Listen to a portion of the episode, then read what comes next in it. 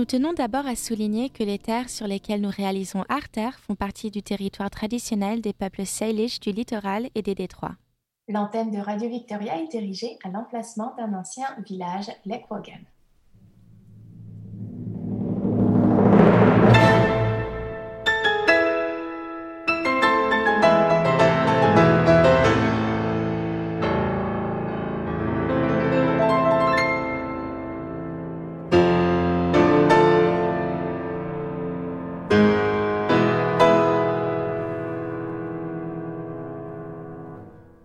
Bienvenue à toutes et à tous.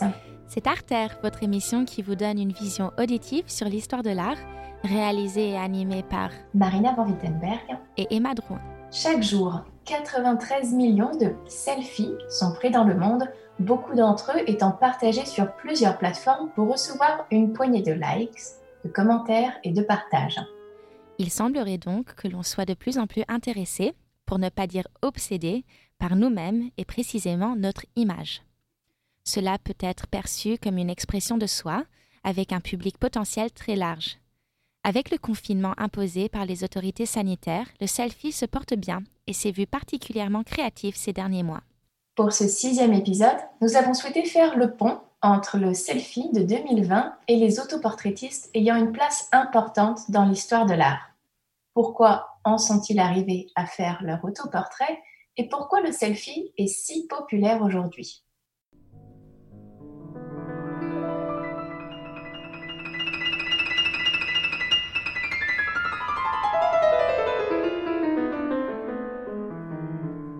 Il y a de plus en plus de réseaux sociaux entièrement dédiés à la photographie.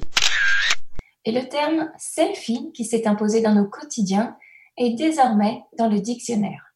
On vous propose d'écouter Selfies par l'écossaise Nina Nesbitt en ayant en tête cette citation de Jocelyn Lachance, docteur en sociologie de l'Université de Strasbourg et en sciences de l'éducation de l'Université Laval.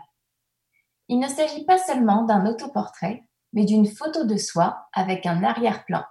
C'est donc une mise en relation avec le monde.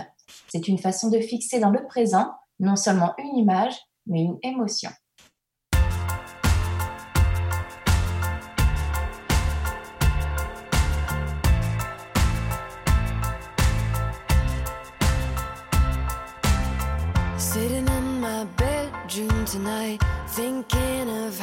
Change your mind Since you walked out my life again.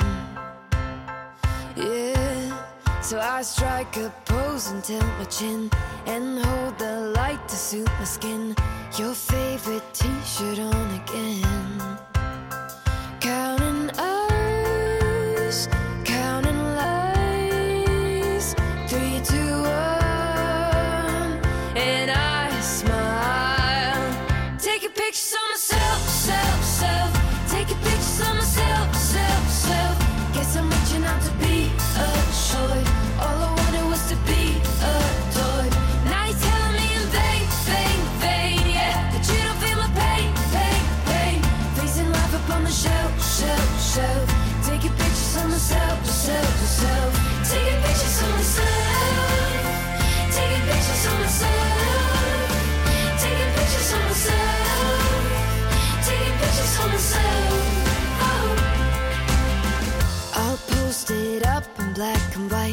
a depressing quote on my life So that you see what I'm going through.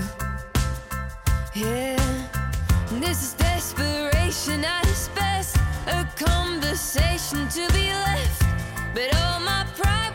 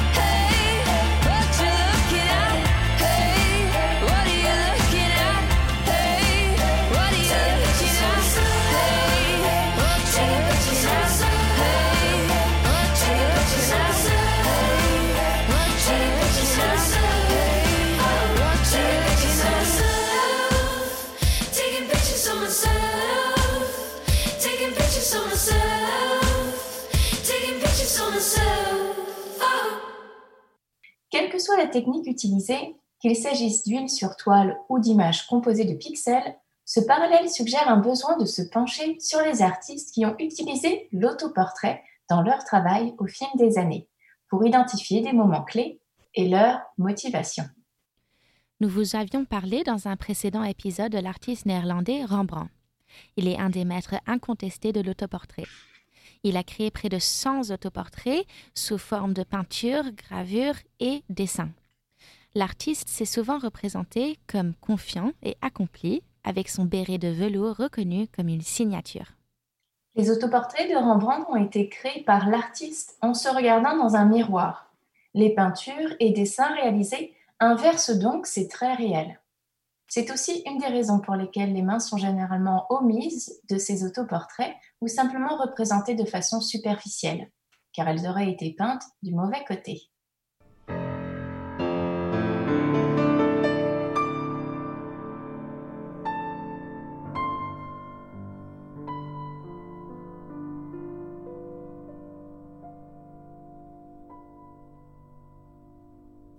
Amrita Sher est reconnue comme une pionnière de l'art indien et l'une des plus grandes artistes d'avant-garde du XXe siècle. Née à Budapest en 1913, cette artiste s'est lancée dans une série d'autoportraits dans les années 1930 à Paris, grâce à laquelle elle a exploré son parcours en tant que femme indienne à la formation européenne. Elle décède prématurément à l'âge de 28 ans et à quelques jours de l'ouverture de sa toute première grande exposition. Amrita a soudainement contracté une maladie et est tombée dans le coma. Les causes de son décès ne sont pas identifiées, mais il pourrait s'agir des suites dues à un avortement. Ces autoportraits étaient pour elle le moyen d'expérimenter, de rechercher et d'étudier différentes techniques de représentation du corps non occidental. Elle a fortement été inspirée par le travail de Paul Gauguin, en particulier ses représentations des îles de la mer du Sud et ses nus tahitiens. Stylistiquement, simplifié, mais chargé symboliquement. Pendant qu'elle peint, son père, fasciné par la photographie, s'initie à cet art encore peu répandu et documente la vie de famille par des clichés de son épouse et de ses enfants. On peut donc imaginer qu'Amrita ait utilisé ses portraits photographiques pour la réalisation de ses autoportraits picturaux.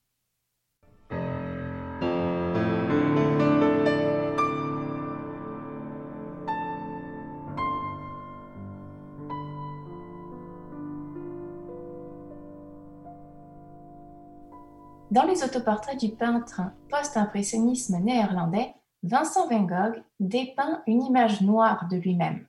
Avec peu d'argent pour payer les modèles à peindre et un manque de commandes, l'artiste décide de se peindre lui-même. Il créa au total plus d'une trentaine d'autoportraits. Selon lui, le portrait l'aurait aidé à développer ses compétences en tant qu'artiste. Vincent Van Gogh était une personne qui souffrait beaucoup d'anxiété et a dû faire face à la dépression toute sa vie. L'artiste qui s'est suicidé à 37 ans était suivi par plus de 150 médecins qui se sont avancés sur une grande variété de diagnostics à son sujet épilepsie, bipolarité, dépression, lésions, etc. Cette myriade d'états émotionnels a été parfaitement saisie dans les 39 autoportraits qu'il a réalisés de 1886 à 1889. Et un seul musée public possède un autoportrait de ce célèbre peintre, la National Gallery d'Oslo. Et celui-ci se détache des autres. Dans cette œuvre, le regard de l'artiste est triste, mélancolique. Une impression de malheur profond et de trouble envahissent le sujet. L'atmosphère qui se dégage du tableau est vraiment surprenante par rapport à ses autres œuvres, et c'est pourquoi la question a été soulevée. S'agit-il vraiment d'une peinture de Van Gogh? Cette année, des études poussées ont prouvé qu'il s'agissait véritablement bien de l'artiste néerlandais lui-même.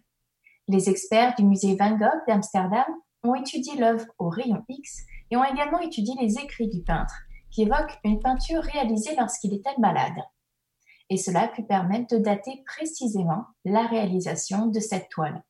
Elle fut peinte durant l'été 1889.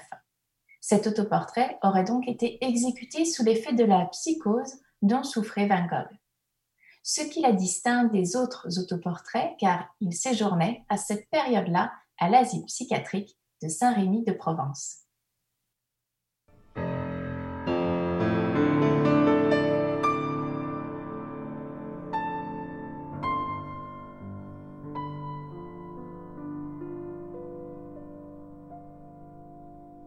On va faire maintenant une pause musicale avec un duo d'artistes français qui date des années 80. C'est euh, à l'époque euh, deux jeunes qui vivent à Versailles, qui montent le groupe Spleen Ideal.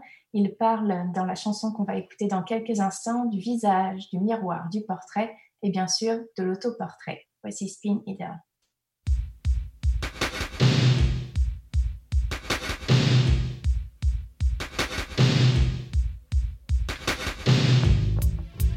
Do aktora warszawskiego występującego podczas strajku w Gdańskiej.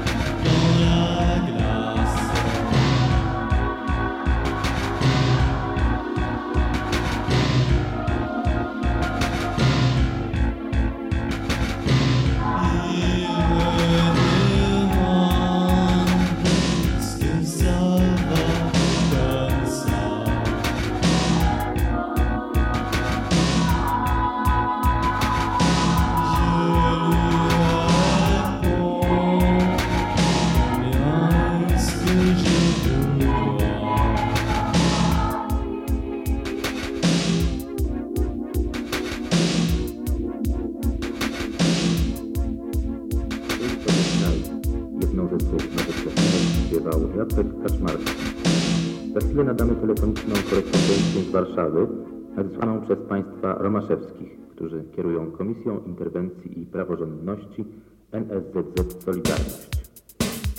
To jest 9 luty numer 16. Garaże przed grobem księdza Jerzego.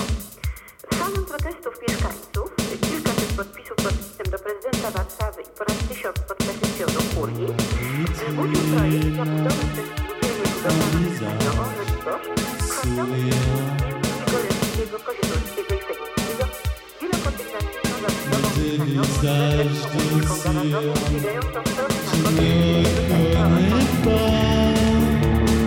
Visage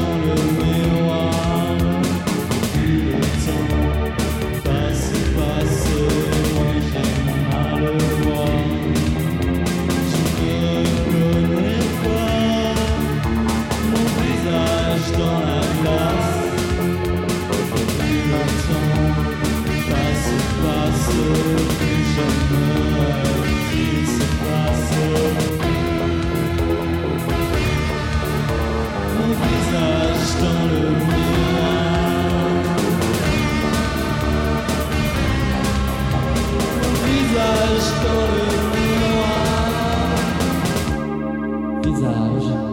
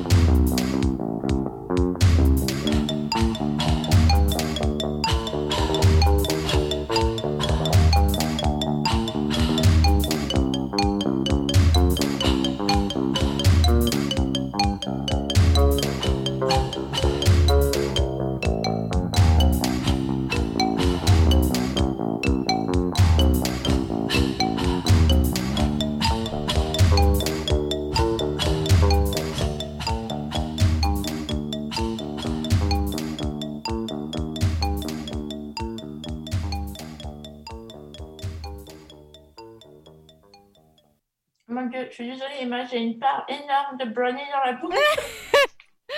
Excuse-moi. Ce sera dans nos bloopers euh, 2020. Aucun souci, prends ton temps. Je pensais pas finir mieux maintenant.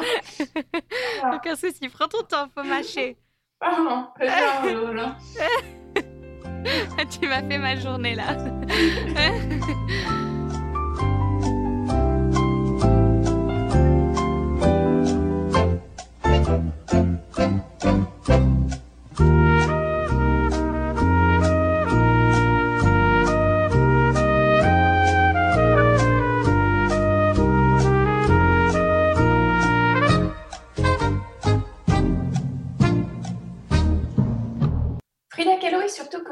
Ses nombreux autoportraits.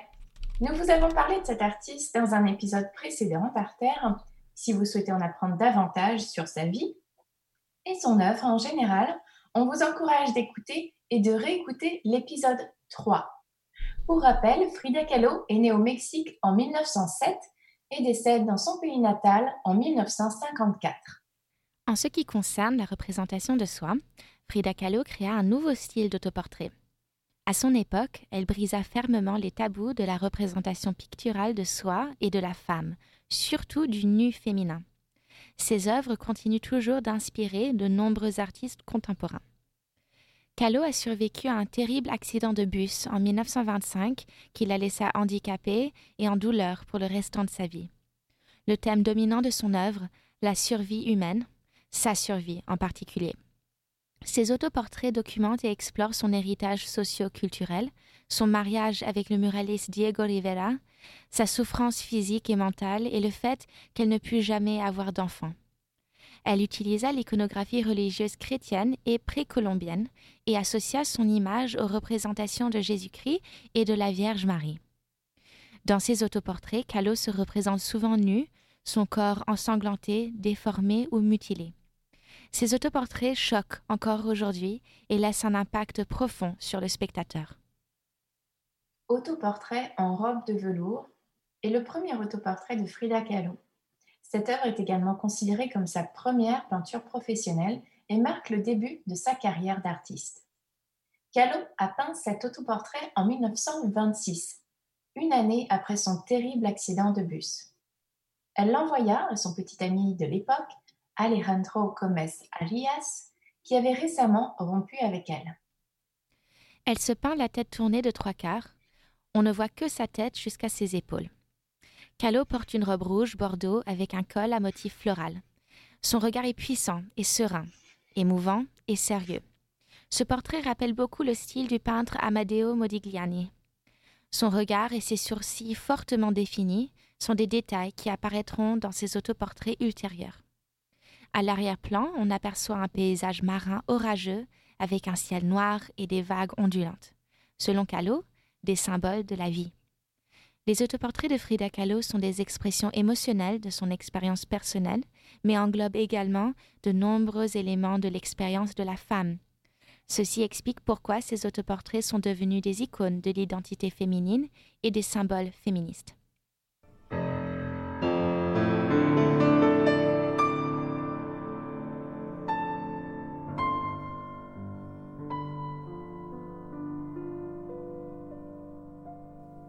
Une jeune femme est debout, seule.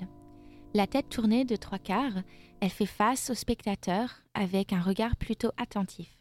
Ses cheveux rougeâtres sont attachés et un long collier de grosses perles jaunes repose sur sa poitrine. Cette femme était entièrement nue, à l'exception d'un morceau de tissu blanc autour de ses hanches. Ses bras encerclent son ventre gonflé. Cette peinture singulière a été créée en 1906 par l'artiste allemande Paula Modersohn-Becker. Autoportrait à 30 ans est son autoportrait le plus connu. Modersohn-Becker est née en 1876 à Dresde et morte en 1907 à Worpswede en Allemagne. Vous avez probablement déjà vu ce type d'image. Aujourd'hui, beaucoup de femmes enceintes se font photographier dans une pose similaire, à moitié ou entièrement nues pour documenter leur grossesse. Cependant, au début du XXe siècle, l'image d'une femme enceinte partiellement nue aurait plutôt évoqué une représentation de la Vierge Marie. Paula Modersohn-Becker a été la première femme artiste à se dépeindre de cette manière, et plus d'une fois. Elle était unique et exceptionnellement moderne pour son époque. Bien que sa carrière n'ait duré qu'une dizaine d'années, Modesen Becker était une artiste prolifique, produisant plus de 560 peintures dont la plupart n'ont jamais été exposées pendant sa vie. Cet autoportrait révèle son conflit intérieur entre ses devoirs d'épouse et son envie de poursuivre une carrière d'artiste. Paola se représente dans un intérieur domestique, elle est enceinte. L'inscription écrite en bas à droite du tableau révèle que Mother So Baker est une artiste. Elle précise aussi son âge et le jour où elle a créé ce tableau, son sixième anniversaire de mariage. Mais lorsque Modersen Becker a peint cet autoportrait, en fait, elle n'était pas enceinte. Elle souhaitait représenter la condition psychologique d'une artiste moderne. Sa grossesse est une métaphore de la créativité de l'artiste, ici une créativité artistique spécifiquement féminine. Autoportrait à 30 ans est une œuvre unique et absolument étonnante pour une artiste femme de son époque. À travers ce puissant autoportrait, Paola Moderso Becker a influencé toute une génération d'artistes et reste aujourd'hui une figure incontournable de l'histoire de l'art.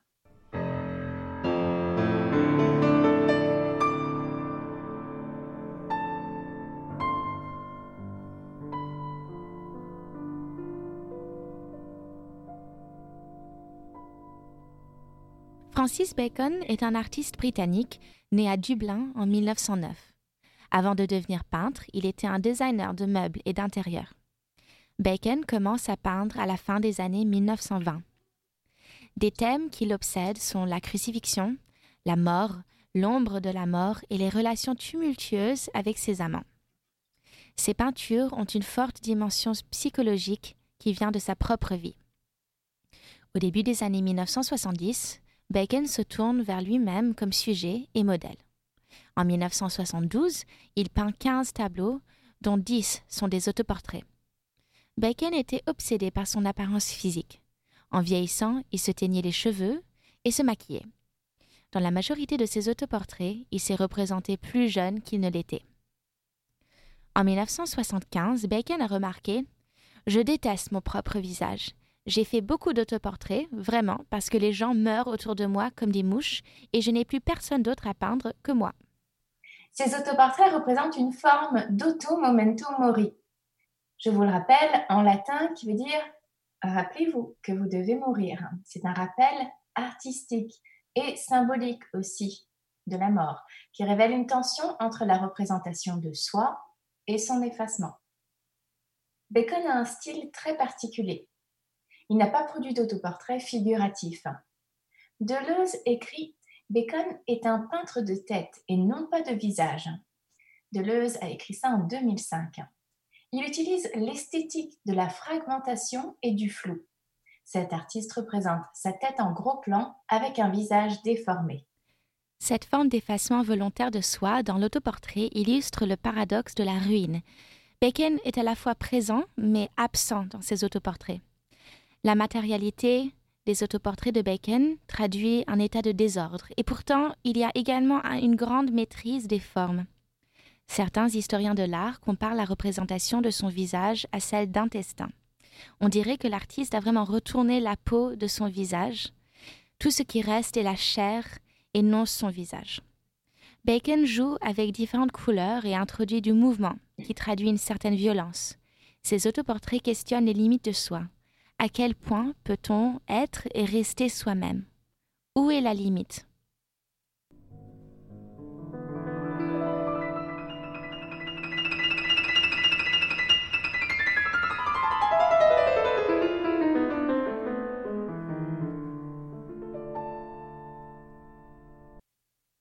En 2013, le mot selfie était le mot de l'année de l'Oxford English Dictionary. Il est dit que les premières personnes qui ont défini le selfie étaient Paris Hilton et Britney Spears en 2006. Aujourd'hui, la majorité d'entre nous prenons des selfies avec les caméras de nos téléphones intelligents, seuls avec des amis ou la famille. Dans ces temps de pandémie et d'isolement, nous vous invitons à découvrir les différentes facettes de votre visage, de vous-même.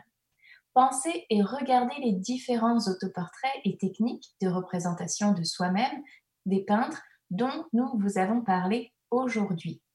Pour vos selfies, vos autoportraits numériques, essayez différents filtres, lumière, mouvement, couleur, arrière-fond, expression et accessoires.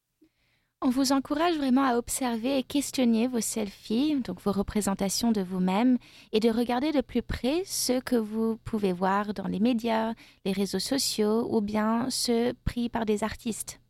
Vous pouvez vous demander ce que cela signifie pour vous. Quelles sont les limites et les forces du selfie et de l'autoportrait?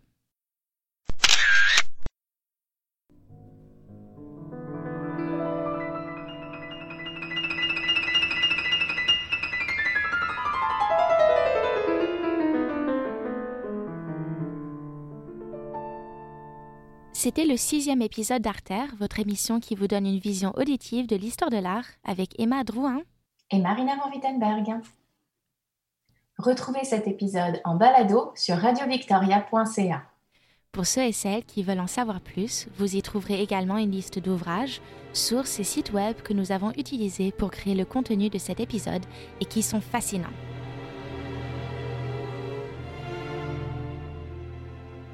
Retrouvez-nous en janvier 2021 pour le septième épisode d'Artère. À très bientôt!